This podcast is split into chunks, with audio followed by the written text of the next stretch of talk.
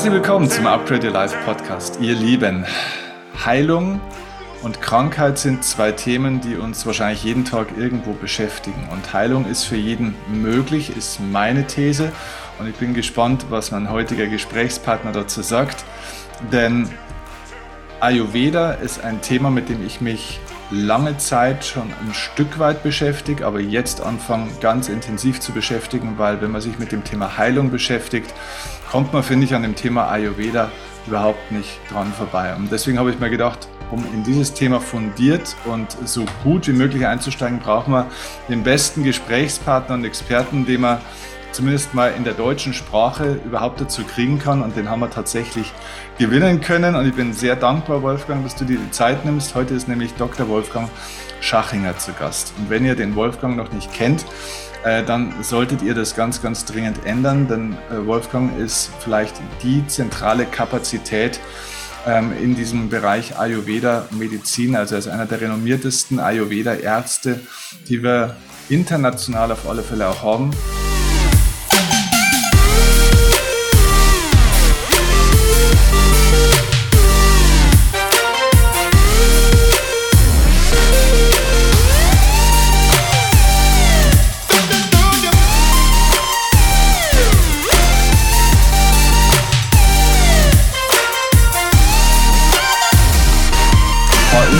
Wolfgang, also neben dem, dass er äh, viele, ich weiß gar nicht, wie viele es sind, aber sehr viele fantastische Bücher geschrieben hat, von denen ich auch schon zwei gelesen habe, ähm, macht er ganz, ganz viel auf allen möglichen Ebenen. Er ist erst einmal Leiter der Deutschen Ayurveda Akademie, ist seit 1983 auch in selbstständiger Praxis eben auch tätig, ist auch Allgemeinmediziner und verbindet so diese Welten. So ist mein Bild zumindest von außen, die Welt des Ayurveda und aber auch die Welt der westlichen Medizin und Wissenschaft und bringt das so zusammen.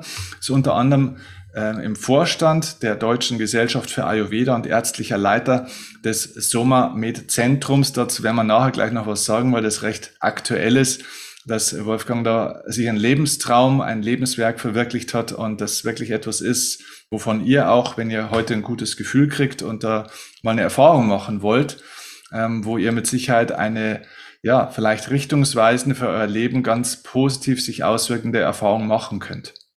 Wolfgang ist außerdem Mitinitiator des, pass auf, jetzt, das muss man genau vorlesen, dass man es richtig sagt, der European Ayurveda Medical Association, das ist ein europäisch ähm, akademisches Gremium von Ayurveda-Ärzten und von Wissenschaftlern, die eben versuchen, eine Brücke zwischen dem Ayurveda und der modernen Medizin in Europa zu schlagen und das Ganze eben auf wissenschaftlich fundierte Beine dann eben auch zu stellen. Wolfgang, ich danke dir herzlich, dass du dir die Zeit nimmst und bin mega gespannt. Und meine erste Frage an dich heute ist, wann warst du eigentlich das letzte Mal krank? Ja, erstmal, lieber Steffen, danke für die Einladung und danke für diese Vorstellung, äh, die äh, sehr viel von meinen, meinen Tätigkeiten äh, abdeckt und die sehr ehrend ist. Dafür wollte ich mich bedanken. Ähm, ich hoffe, dass ich deinen Vorstellungen und die deiner Zuhörer gerecht werde. Ähm, ich habe mich sehr, sehr viele Jahre mit dem Thema Gesundheit beschäftigt und Ayurveda ist ja das Wissen vom Leben. Ähm, und ich bin prinzipiell ein sehr gesunder Mensch, hatte aber in diesem Frühjahr Corona und war zwei Tage erkrankt. Ja, also das war Gott sei Dank ein Streifschuss und äh, mh, mm, ja, gut überwunden, ohne Long-Covid oder sonstige Folgeerscheinungen. Mhm. Und, und, das letzte Mal davor kann ich mich jetzt gar nicht erinnern, wann ich wirklich krank war. Ja, ja, interessant. Also es ist ja, glaube ich, so, das ist so ein bisschen meine Wahrnehmung, wenn man mit Menschen über Ayurveda spricht oder was man vielleicht so landläufig hört. Man hört öfter mal so zum Beispiel in irgendwelchen Wellness-Hotels davon, da gibt's hier Ayurveda-Behandlung, da Massage und so weiter. Manche kochen so ein kleines bisschen auch ayurvedisch. Wenn ich so in meinem Bekanntenkreis mal äh, davon gehört habe, dann haben manche gesagt, ja, ja, wir machen auch ein bisschen ayurvedisch kochen. Das hat so ein bisschen noch diesen, ich sage das jetzt mal ein bisschen flapsig, so ein Hobby-Wellness-Charakter. Aber dabei ist ja Ayurveda wirklich, wie du ja schon sagst, ne, der, der Begriff, glaube ich, ist ja tatsächlich die Übersetzung, wie du es ja gesagt hast, das Wissen vom Leben. es ist ja eine ganz, ganz tiefgreifende, ganz existenzielle Wissenschaft und Lehre, die da dahinter steckt. Trotzdem an dich mal die Frage auch, ähm, ist es so, dass Ayurveda eher in dem Bereich für gesunde Menschen ist, um, sage ich mal, die Gesundheit auf Dauer zu schützen? Oder ist es eben eher in dem Bereich, wenn Menschen krank sind und diese Krankheit dann wieder auflösen wollen? Oder ist es beides? Also aus deiner Erfahrung, in deiner Praxis, welche Menschen kommen eher zu dir? Diejenigen, die gesund sind und gesund bleiben wollen oder diejenigen, die wieder gesund werden wollen? Also es ist absolut beides. Äh, Ayurveda ist im Gegensatz zur modernen Medizin gesundheitsorientiert. Der Ayurveda hat eine klare Definition von Gesundheit und ähm, dir brauche ich das nicht erzählen und wahrscheinlich deinen Zuhörern auch nicht. Das, wo dein Fokus ist, das wächst im Leben.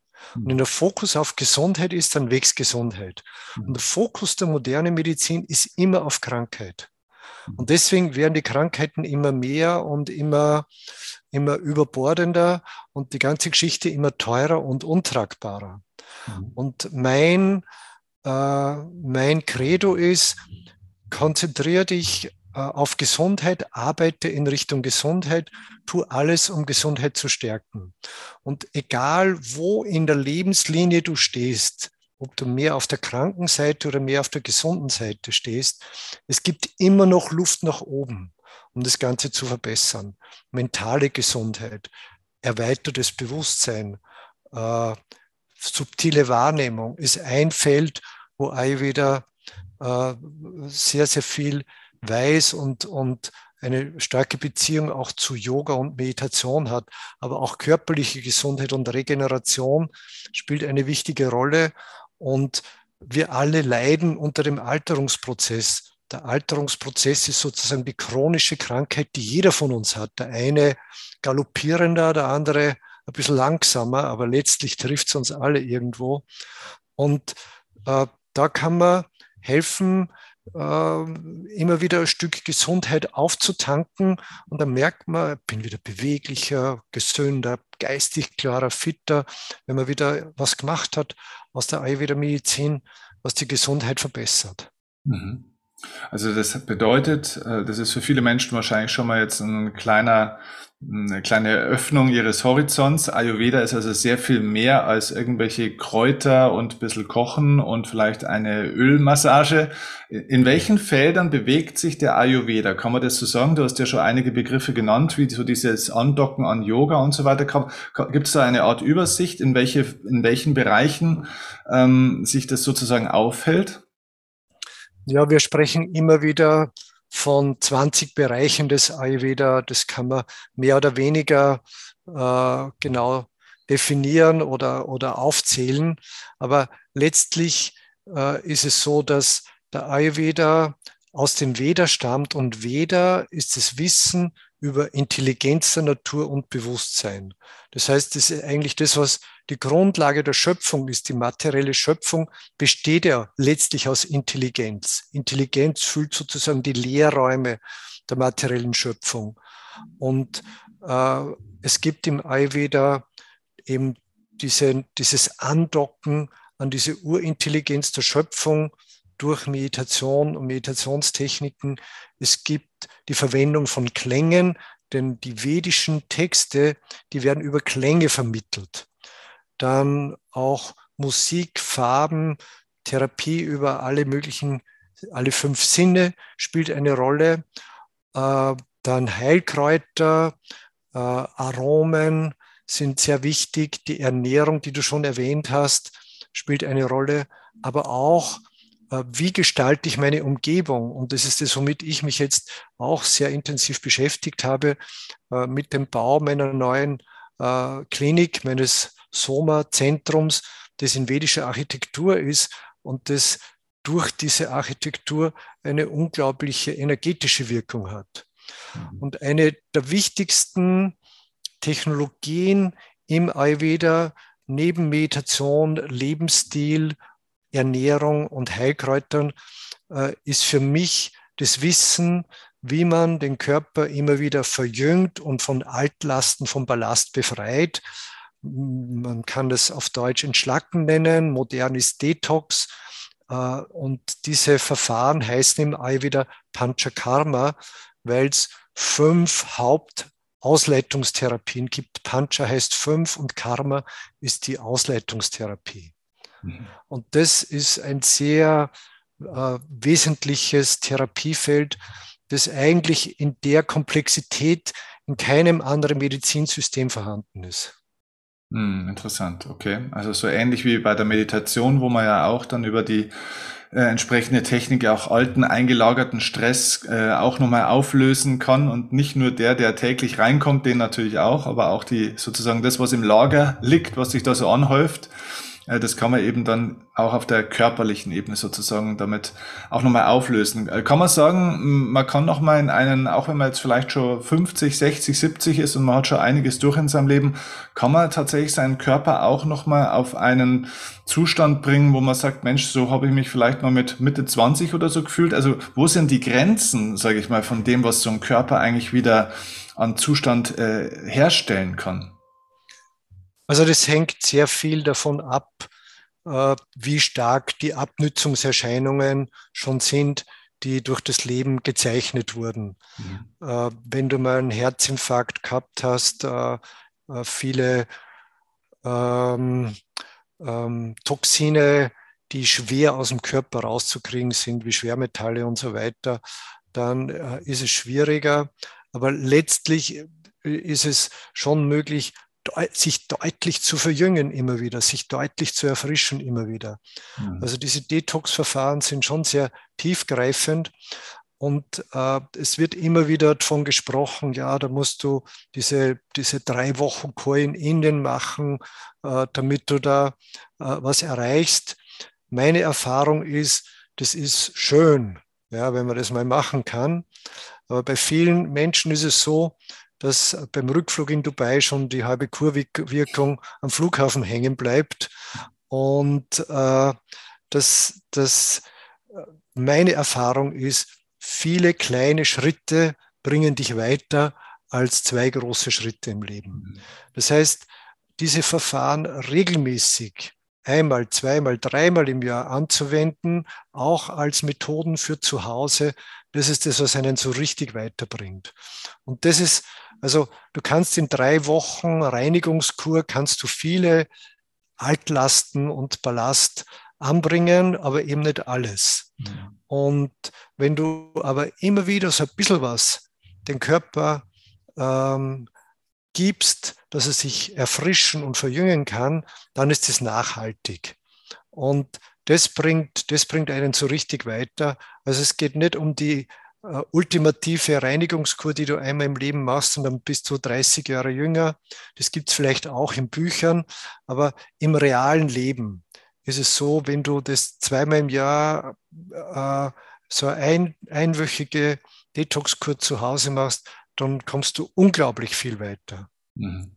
Ja, vielleicht im vergleichbar mit der Sportwelt, aus der ich herkomme, wo man dann auch intensive Trainingslager macht, wo man schon äh, im Quantensprung, sage ich mal, sich entwickelt, aber trotzdem geht es natürlich um die Veränderung des, des Lebensalltags auch. Ne? Genau so ist der, es. Ja, wenn du zu Hause nichts tust, ne? ja, wenn du zu Hause nichts tust und nicht weitermachst, ja, dann nutzt das beste Trainingslager nichts. Ja, ja, ja. Ich bemerke das auch bei Menschen mit der Meditation, je nachdem, egal welche Meditationstechnik man, sage ich mal, für sich praktiziert, das ist alles äh, gut, alles schön, nur wenn dein Alltag, sage ich mal, sehr weit entfernt ist von dem, was du in der Meditation erfährst, wenn du es erfährst, äh, dann hilft dir auch die beste Meditationstechnik halt nur begrenzt weiter, gell? Und das ist in deinem Bereich dann auch so.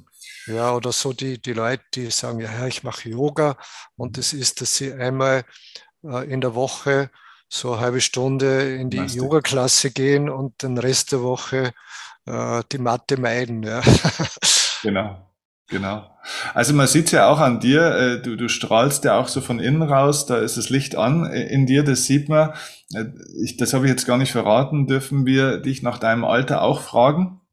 Ja, ich bin 68 und äh, Denkst nicht an Ruhestand, wie es ausschaut? Äh, nein, ich habe jetzt gerade äh, wirklich mit, mit einer großen Investition äh, einen neuen, neuen äh, Lebensabschnitt begonnen, der äh, also sehr anspruchsvoll ist. Mhm. Und, und, was treibt dich da an, Wolfgang? Was ist da so deine Vision? Was, was ist dein täglicher Antrieb auch jetzt, sage ich mal, in der Lebensphase? Nicht zu sagen, jetzt lassen wir es mal langsam auslaufen, sondern jetzt nochmal hier durchzustarten. Ähm, meine Vision ist, dass ich nicht zu Hause sitzen kann mit meinem Wissen über Gesundsein und Däumchen drehen mhm. oder überlegen, fliegen wir jetzt nach Mallorca oder nach Teneriffa. Ja, das schaffe ich einfach nicht. Ich habe das Gefühl, ich kann so vielen Menschen was geben, äh, habe so viel Wissen angesammelt und habe eigentlich jetzt erst das Umfeld mir schaffen können, äh, wo ich mehr Menschen noch ansprechen kann und, und mehr Menschen, mit mehr Menschen das teilen kann, äh, was mich selber bewegt. Und ich habe zwei äh, oder ein paar Idole. Ein, eins meiner Idole ist der Maharishi Mahesh Yogi, mein äh, geistiger Mentor, bei dem ich sehr, sehr viel lernen durfte, der mich auch zum Ei wieder gebracht hat.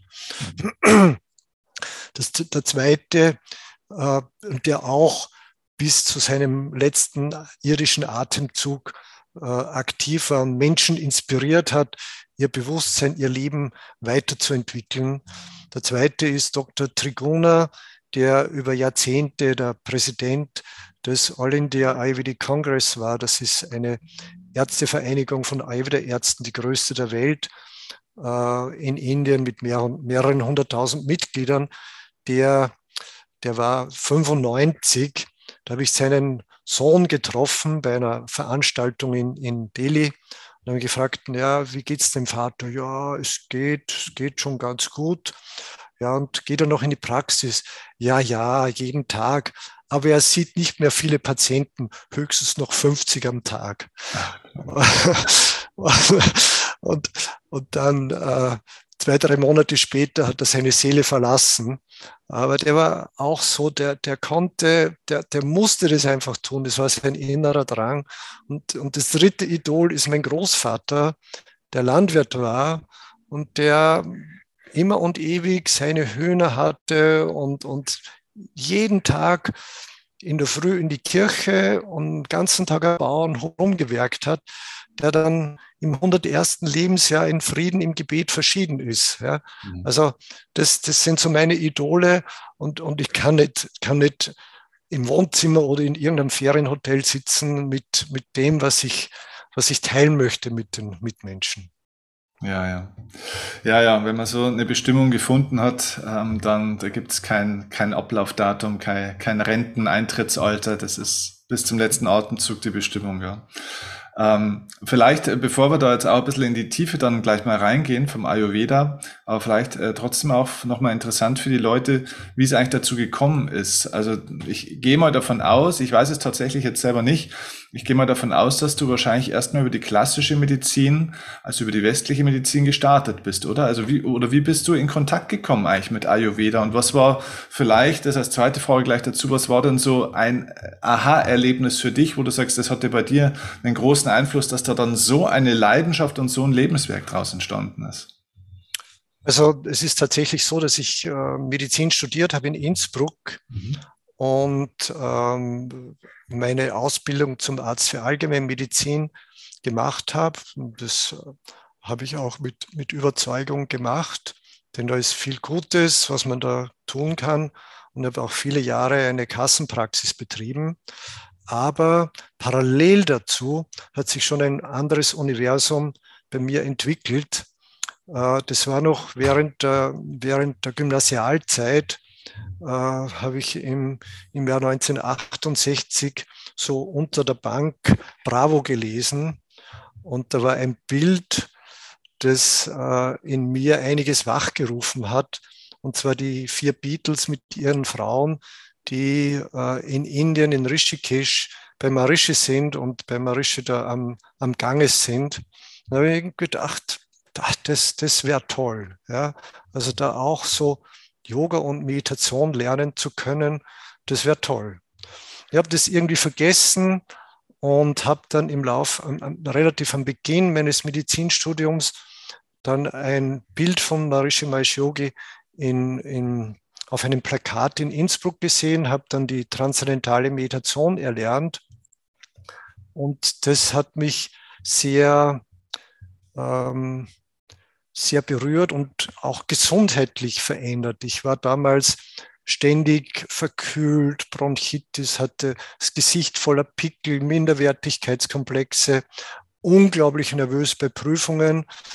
Und es hat sich in, innerhalb von Monaten, wo ich diese Meditation äh, ausgeübt habe, sehr, sehr viel verändert. Meine Gesundheit, mein Aussehen, mein Selbstbewusstsein ist einfach besser geworden.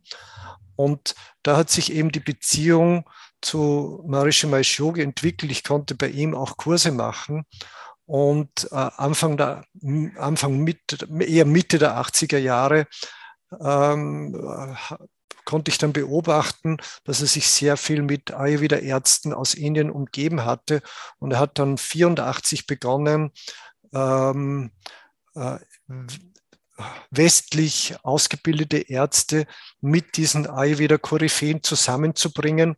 Er hat damals die Globalisierung des Ayurveda betrieben und zwar mit dem Hintergrund, den du schon angesprochen hast. Es gibt also sehr viel, was du in der Meditation an Altlasten auflösen, beseitigen, aufarbeiten kannst und und drüber hinwegkommen kannst. Aber es gibt immer wieder Dinge, die du reinkriegst, die du mit der Meditation nicht so leicht loskriegst. Die ganze Umweltverschmutzung, der Stress, mhm. äh, die, die, die hm, vielleicht äh, Toxine in der Ernährung, ähm, äh, dieser, dieser Elektrosmog und so weiter. So viele Dinge, die uns beeinflussen äh, und äh, die eigentlich eher ein Hindernis für Persönlichkeitsentwicklung sind. Und da war seine Überzeugung, wir brauchen auch etwas, um von der körperlichen Seite her zu reinigen, zu klären, zu verjüngen, damit diese äh, Symbiose Geist und Körper besser wachsen kann, gemeinsam wachsen kann. Hm. Großartig. Ähm, genau, lass uns an der Stelle gleich mal weitermachen. Was sind ähm, fast schon mehr oder weniger Volkskrankheiten heutzutage, wo du sagst, das sind klassische Krankheitsbilder, das muss nicht sein und vor allem nicht, wenn man dann den Lebensstil von Ayurveda ernst nimmt und in sein Leben integriert. Das heißt, welche konkreten Krankheitsbilder, die du jetzt aus deiner Praxis ganz häufig auch erfährst, können sich wirklich faktisch bei den Leuten dadurch sehr schnell vielleicht auch verändern? Ähm, zu mir kommen viele Menschen, die, die nicht ihre volle Lebensenergie leben. Das mhm. kann sich ausdrücken in Erschöpfung, Burnout, in Migräne, in Gelenksbeschwerden, in Verdauungsbeschwerden, die ja, äh, von Reizdarm über Magenverstimmungen, chronische, in Schlafstörungen und dadurch einfach, dass man nicht die normale Tagesenergie hat. Ähm, das, das sind so Dinge, die funktionelle Störungen sind und die sehr, sehr gut behandelbar sind und sehr rasch mit ayurvedischen Methoden ähm, sich bessern lassen. Äh, aber zu mir kommen auch Patienten mit organischen Krankheiten, äh, bei denen eine schulmedizinische Behandlung zum Teil sinnvoll und notwendig ist, wo wir aber mit ayurvedischen Methoden die Nebenwirkungen der schulmedizinischen Behandlung reduzieren können oder auch durch die ayurvedische Behandlung die Dosierung der schulmedizinischen Behandlung oder die Dauer der schulmedizinischen Behandlung deutlich reduzieren können. Mhm. Also heißt ganz konkret, um es mal beim Namen zu nennen, wenn jetzt jemand zum Beispiel eine schwere Krebserkrankung hätte und Chemotherapie oder sonstige Dinge äh, bekommen würde, oder wenn jemand, äh, was weiß ich, psychologische oder sonstige Krankheiten hat, Psychopharmaka oder andere schwere Medikamente nimmt, dann kann eine ayurvedische Behandlung sozusagen ergänzend einfach den Menschen stabilisieren und durch diesen äh, ja, Heilungsprozess einfach besser durchbefördern. Ist das so halbwegs ja, richtig ausgedrückt? Ja, ja, das ist absolut richtig.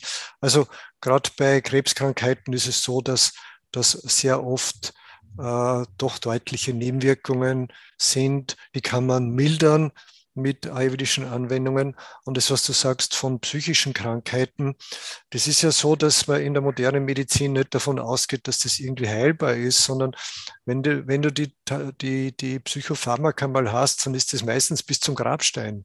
Ja. Und äh, das ist jetzt nicht so, dass du das wegbringst, aber da geht es darum, die Wachheit, die Vigilanz, die, die Lebensqualität einfach wieder zu verbessern und vielleicht doch mit wesentlich geringeren Dosierungen auszukommen, weil diese viele dieser Medikamente jetzt nicht nur die Depressionen wegnehmen, sondern auch die Emotionen und das positive Lebensgefühl, auch das, die Fähigkeit, äh, Spitzenerfahrungen zu machen. Ja, das ist mhm. genauso weg wie, wie die Tiefe.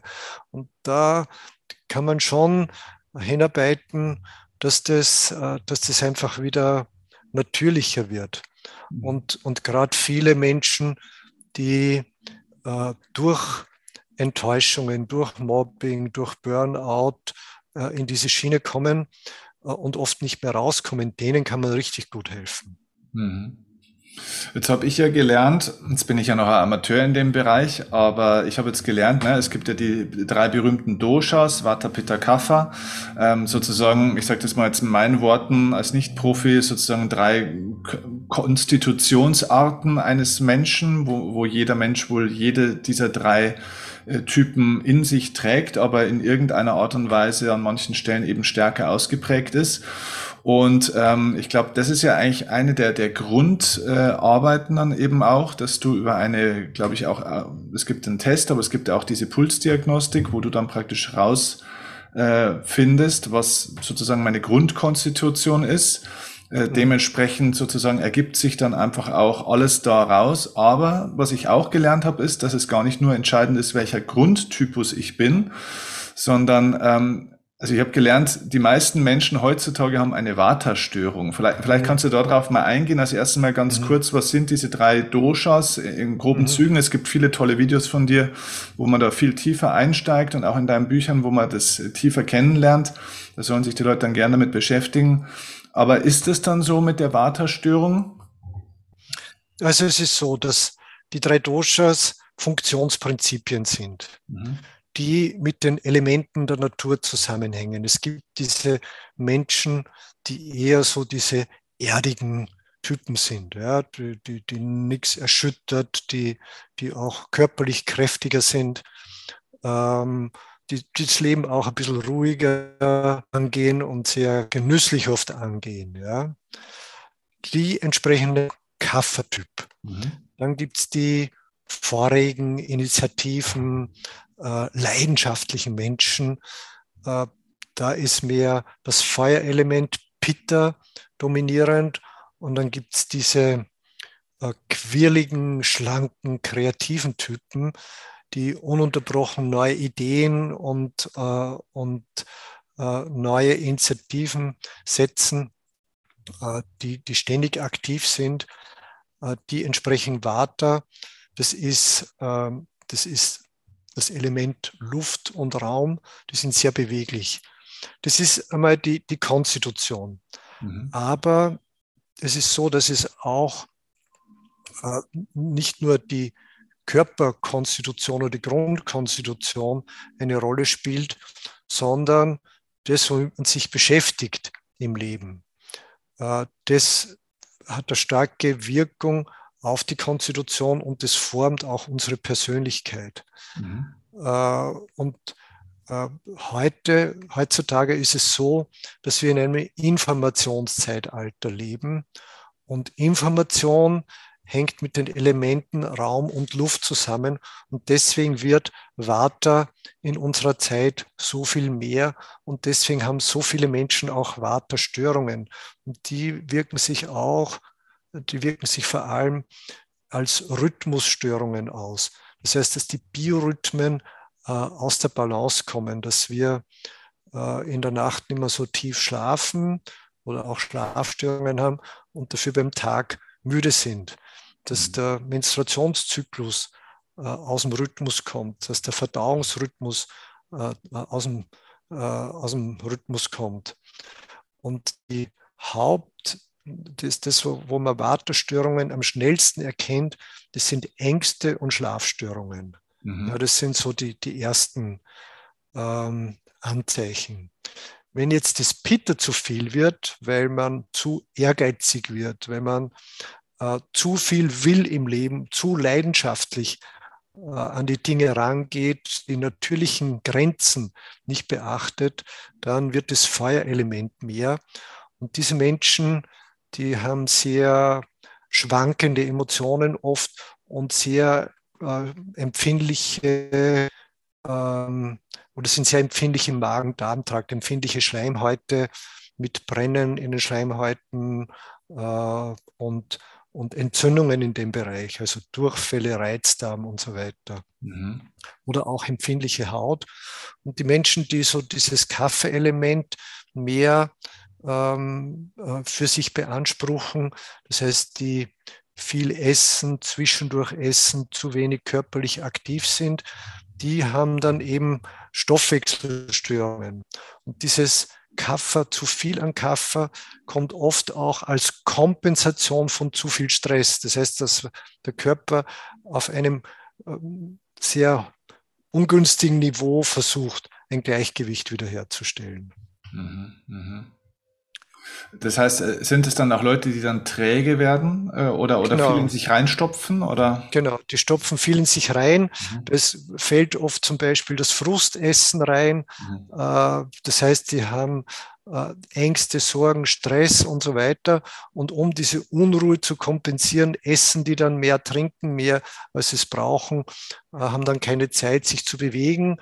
Und, und dann ist nicht nur Warte im Ungleichgewicht, sondern auch Kaffee im Ungleichgewicht. Mhm, mhm. Ja, verstehe.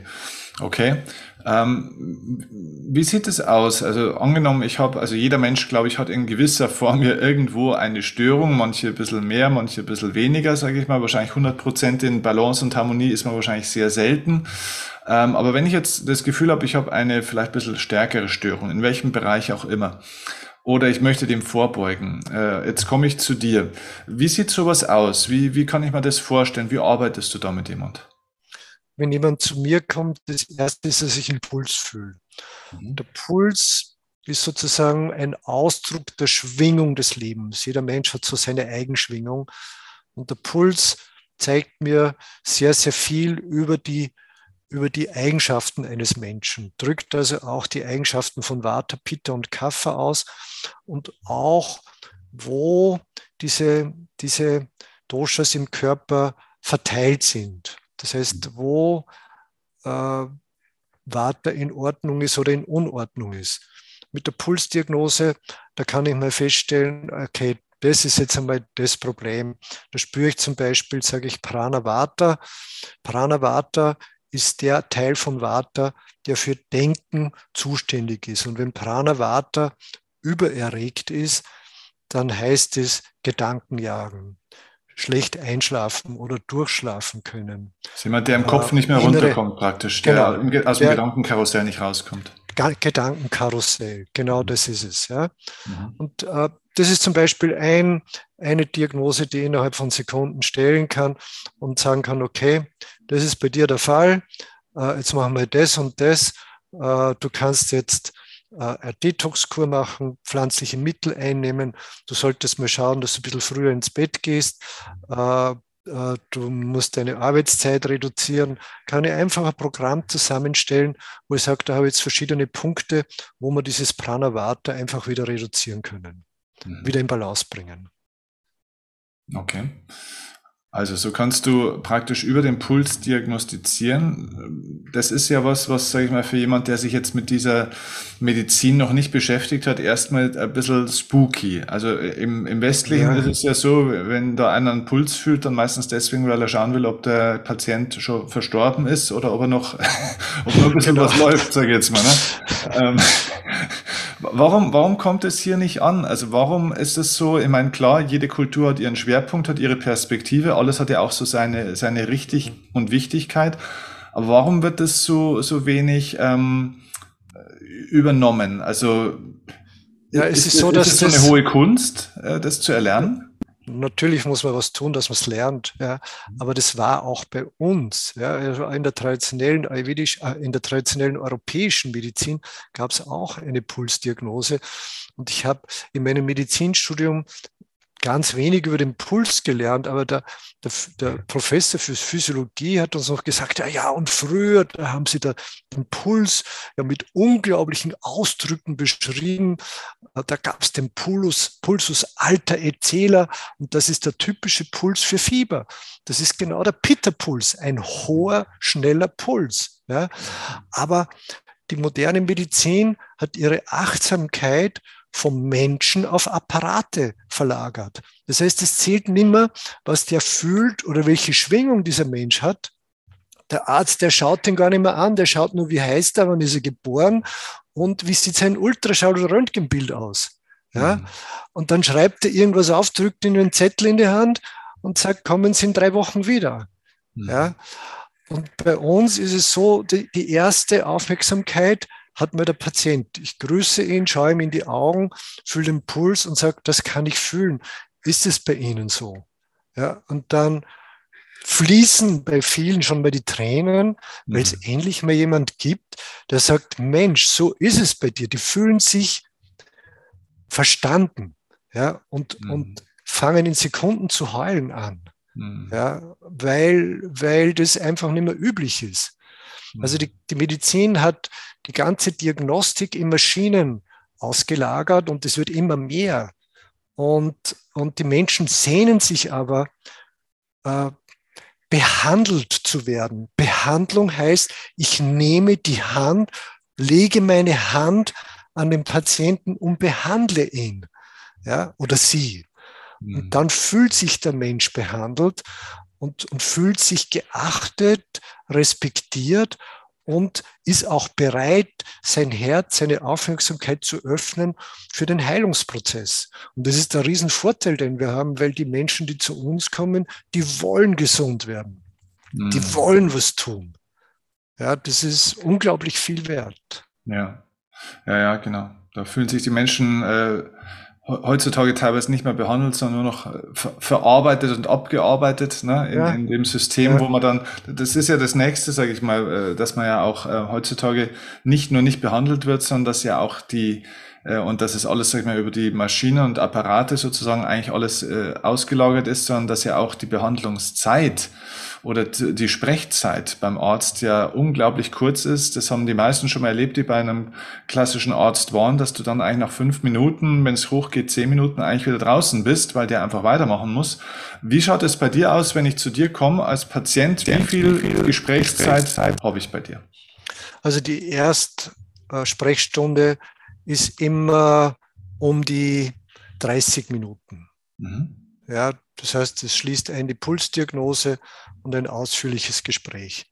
Und es ist jetzt nicht so, dass ich es ablehne, Röntgenbilder, Ultraschallbilder, Laborbefunde zu lesen und wahrzunehmen. Ich denke, das muss sich miteinander äh, ergänzen. Äh, und, und dann kann ich, kann ich was draus machen. Aber die Gesprächszeit mit Patientin, mit Patient ist einfach sehr, sehr wichtig, um, um auch dieses Einverständnis äh, und dieses Vertrauen herzustellen. Mhm, mhm. Okay.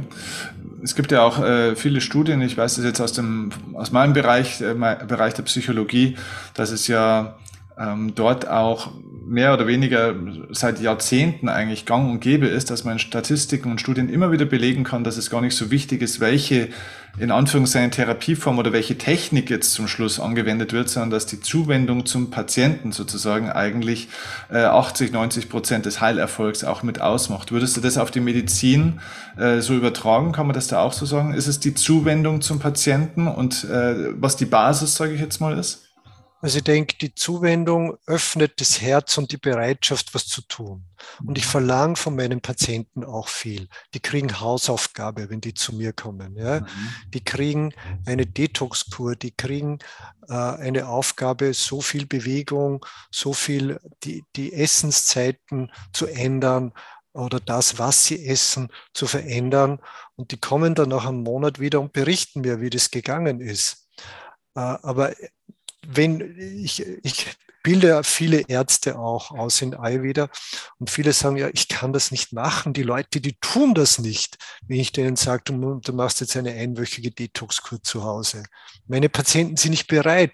Und ich sage, meine kommen, die stürmen die Bude, um das tun zu dürfen. Ja? Mhm. Weil, weil sie wissen, wenn sie das tun, da, da, bewegt sich was in, in ihrer Gesundheit. Mhm. Ja? Also das heißt, äh, durch die Achtsamkeit, die ich dem Menschen schenke, äh, oder äh, mache ich ihn oder sie bereit, auch etwas für die Gesundheit zu tun. Das mhm. heißt, es ist ein, ein ja, Geben und Nehmen.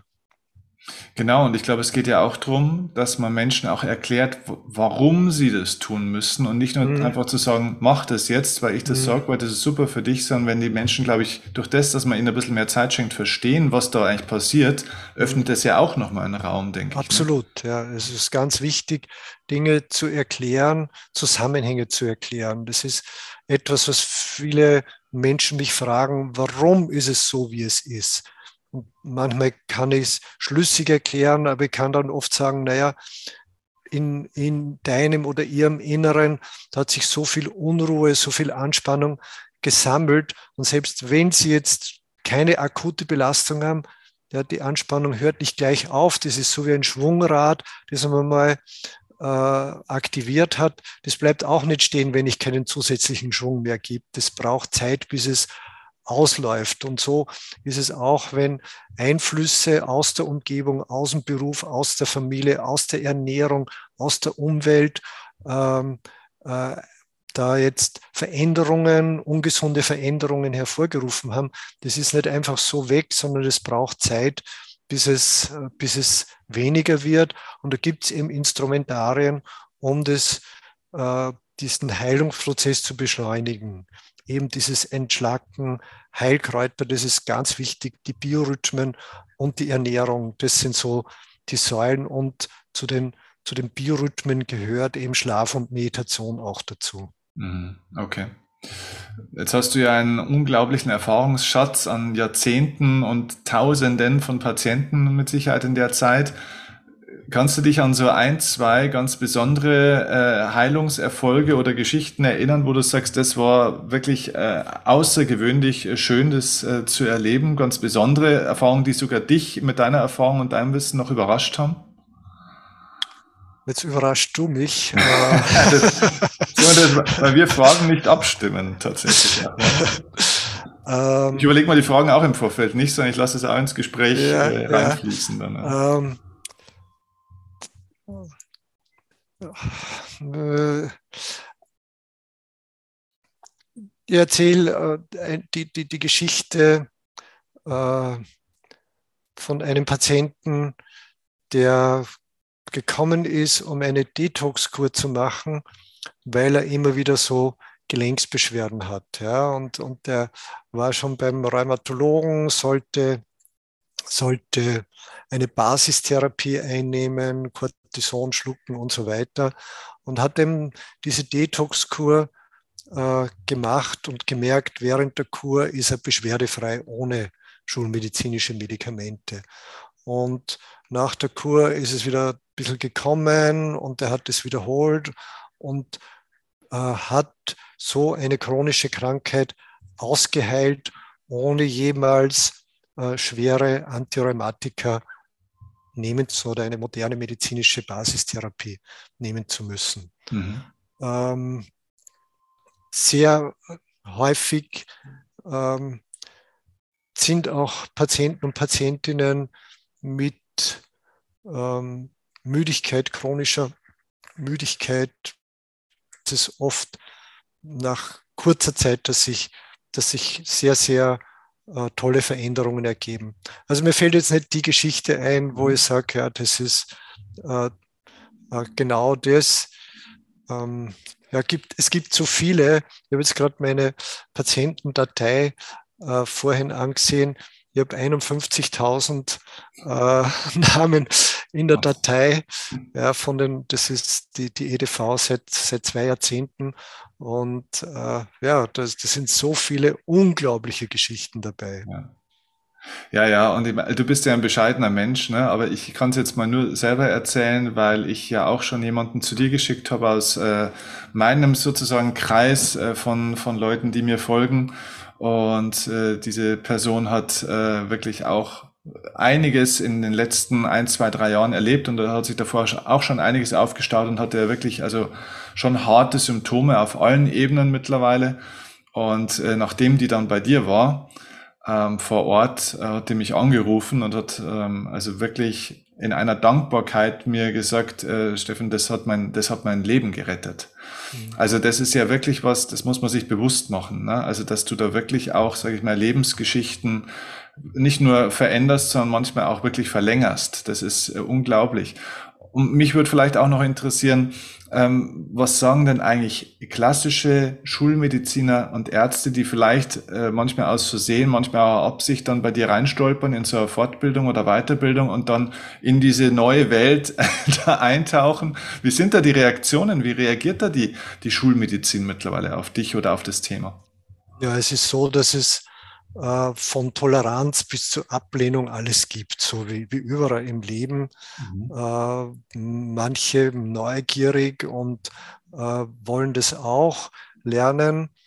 Äh, manche vorsichtig ablehnend. Mein Nachbar zum Beispiel ist Professor für innere Medizin und, und ein, ein sehr bekannter Hepatologe Gastroenterologe, Hepatologe, also beschäftigt sich mit den Krankheiten von Leber und Magen-Darm-Trakt. Und ich schicke dem immer wieder mal jemand zu untersuchen und der schickt immer wieder Leute, wo er sagt, er steht an.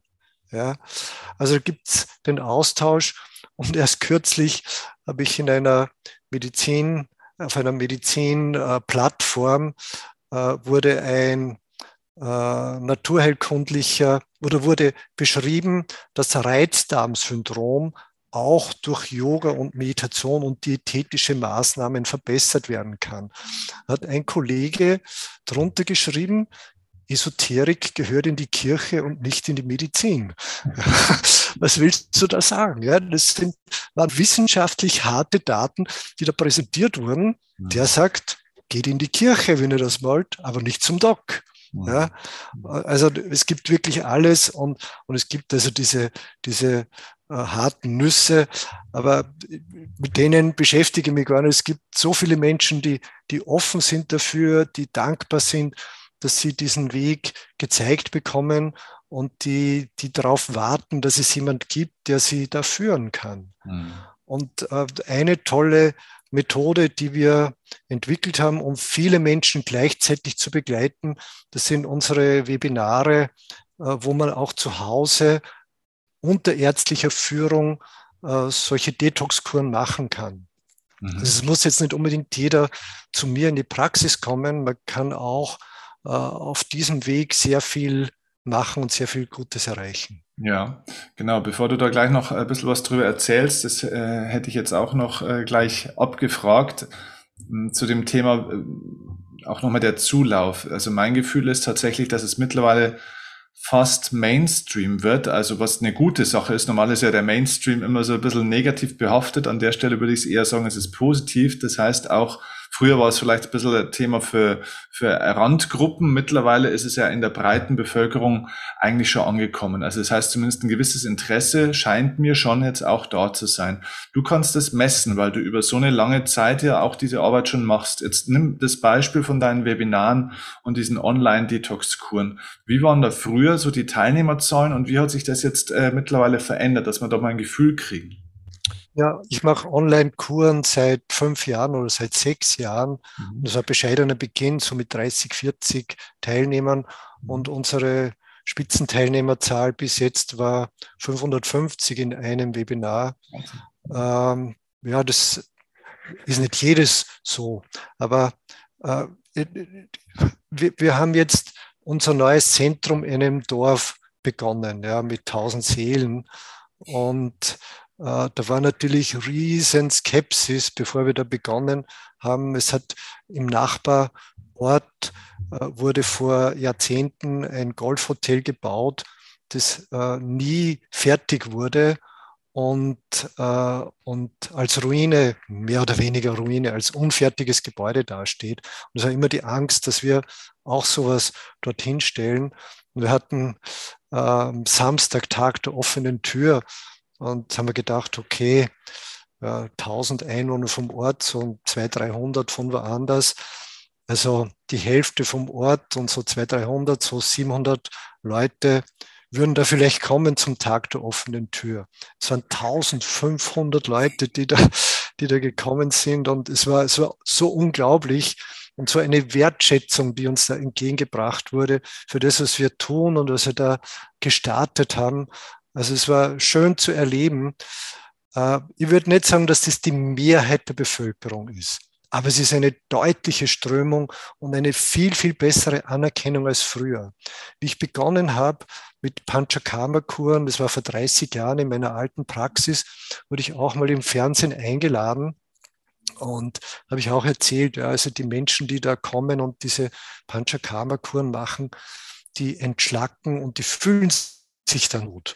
Und dann wurde ein Professor für, für, ja, für Ernährungs- Wissenschaften befragt zum Thema Entschlacken und er hat gesagt, der Schachhänger lügt. Das gibt es nicht. Ja? Entschlacken gibt es nicht.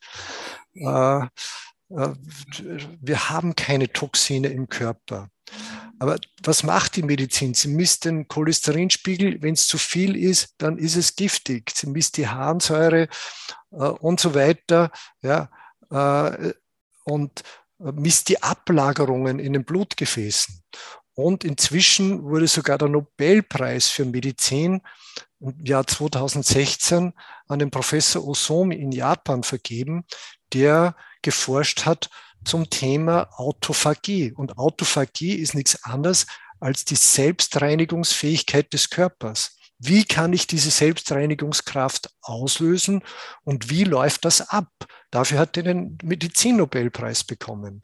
Das heißt, es kommt langsam aber sicher in die Medizin, aber solche Paradigmenwechsel, die brauchen, denke ich mal, Jahrzehnte, bis das äh, überall angekommen ist. Mhm. Ja, umso schöner, dass es Menschen wie dich gibt, die dann auch so lange so aktiv dabei sind und so einen Mehrwert in die Welt bringen. Ähm, wenn ich jetzt gerne mit dir starten möchte, was ist der beste Weg, um jetzt, sage ich mal, einzusteigen, unabhängig vielleicht von dem, wo ich speziell stehe? Oder was wären verschiedene Möglichkeiten, je nachdem, wo jemand steht? Was würdest du empfehlen? Also du hast schon erwähnt, Bücher. Es gibt das eine oder andere Buch von mir. Ähm, sehr empfehle ich die Webinare. Mhm. Wobei das nächste beginnt schon in ein paar Tagen. Es wird möglicherweise zu spät sein, da einzusteigen. Äh, wir haben die jahreszeitlich gegliedert, für jede Jahreszeit ein passendes Webinar. Also im Spätherbst Winterfit, im Frühjahr in der Fastenzeit die Kräuterdetox-Kur und jetzt im Frühsommer, das heißt glücklich schlank, Zufriedenheit in, in im Bauch und Zufriedenheit. ja, da geht es um Zufriedenheit. Zufriedenheit überall einfach. ja, genau. ähm, und ähm, das, das ist die eine Möglichkeit, ein jahreszeitlich spezifisches Webinar zu machen. Wir haben aber eins, das ist ähm, uh, on demand, das kann man jederzeit machen. Ist eine. Kräuterdetox-Kur für zu Hause, die man on demand machen kann, dauert eine Woche und äh, ist eigentlich eine vollwertige ayurvedische Reinigungskur und ist absolut für jeden Menschen leistbar. Ja, mhm. also da gibt es kein preisliches, äh, keine Diskussion darüber, was das wert ist und, und was es was es kostet. Ja. ja. Wie, wie kann ich mir das vorstellen? Das heißt, äh, ich bekomme Informationen über genau. Webinare also und bekomme Produkte von dir, oder? Genau. Du meldest dich an auf der Webinar-Plattform, die heißt ayurvedawebinar.at. Mhm. Äh, da gibt es einen Dosha-Test und dann kannst du, ähm, dann kommt eine Punktezahl raus und das, wo du mehr Punkte hast, diesen, dieses Paket bestellst du, das orderst du. Und in diesem Paket sind schriftliche Anleitungen für Ernährung und ein paar wichtige Lebensstilempfehlungen für die Woche und Kräutertabletten für eine Woche zum Einnehmen. und ein Mittel, das nach dieser einwöchigen Vorbereitung eine Darmreinigung verursacht oder bewirkt. Die mhm. Idee dahinter ist, dass so wie beim Abwaschen, wenn du Geschirr hast, das jetzt längere Zeit nicht benutzt wurde und nicht sauber ist, da kannst du nicht einfach hergehen und drüber spritzen und es ist alles sauber, sondern es musst du erstmal einweichen. Äh, du brauchst vielleicht ein Detergenz, um, um das wieder weich zu kriegen. Und dann, wenn das eine Zeit eingeweicht ist, dann kannst du das schön abwaschen. Und so ist es auch im Körper, dass die Altlasten, äh, die sind stark inkrustiert im Körper, an den Grenzflächen hängen die fest. Und damit die gelöst werden, das dauert einfach ein paar Tage. Und um es zu lösen, nimmt man eben diese Kräutertabletten, die nach dem Biorhythmus organisiert sind. Das heißt in der Leberzeit Lebertabletten, etwas Leberstärkendes, in der Nierenzeit Nierenstärkendes Mittel, äh, in der Lymphzeit etwas, was die Lymphreinigung aktiviert. Äh, und wenn du das eine Woche gemacht hast, dann machst du diesen Darmreinigungstag. Du ziehst sozusagen wie am WC den, den Hebel und dann geht das Zeugs raus. Super. Also das klingt äh, fantastisch. Ich werde das sowieso auch machen. Ich werde aber auch bei dir bald persönlich vorbeischauen und äh, hoffe, dass ich dann ein paar Minuten deiner Zeit auch krieg. Ähm, denn das ist eine wirklich fantastische äh, Arbeit, die du da machst. Und ich meine, ähm, wir haben gelernt, Ayurveda ist das Wissen vom Leben, aber das, was dich auszeichnet, ist ja auf der einen Seite natürlich dein unglaubliches theoretisches Wissen, auf der anderen Seite dein großes praktisches Wissen, deine Weisheit. Aber was mich äh, ganz besonders an dir von Anfang an begeistert hat, ist deine Liebe zum Leben und deine Liebe zum Menschen.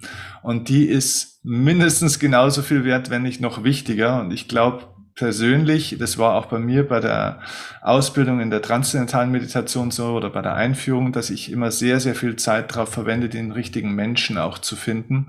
Das würde ich in der Medizin und bei Ärzten genauso sehen. Und ich finde, da hat man bei dir einen Volltreffer. Da hat man einen richtig guten Menschen, der auch die Menschen liebt. Und das ist in jedem Beruf wichtig, aber in dem Beruf finde ich ganz besonders.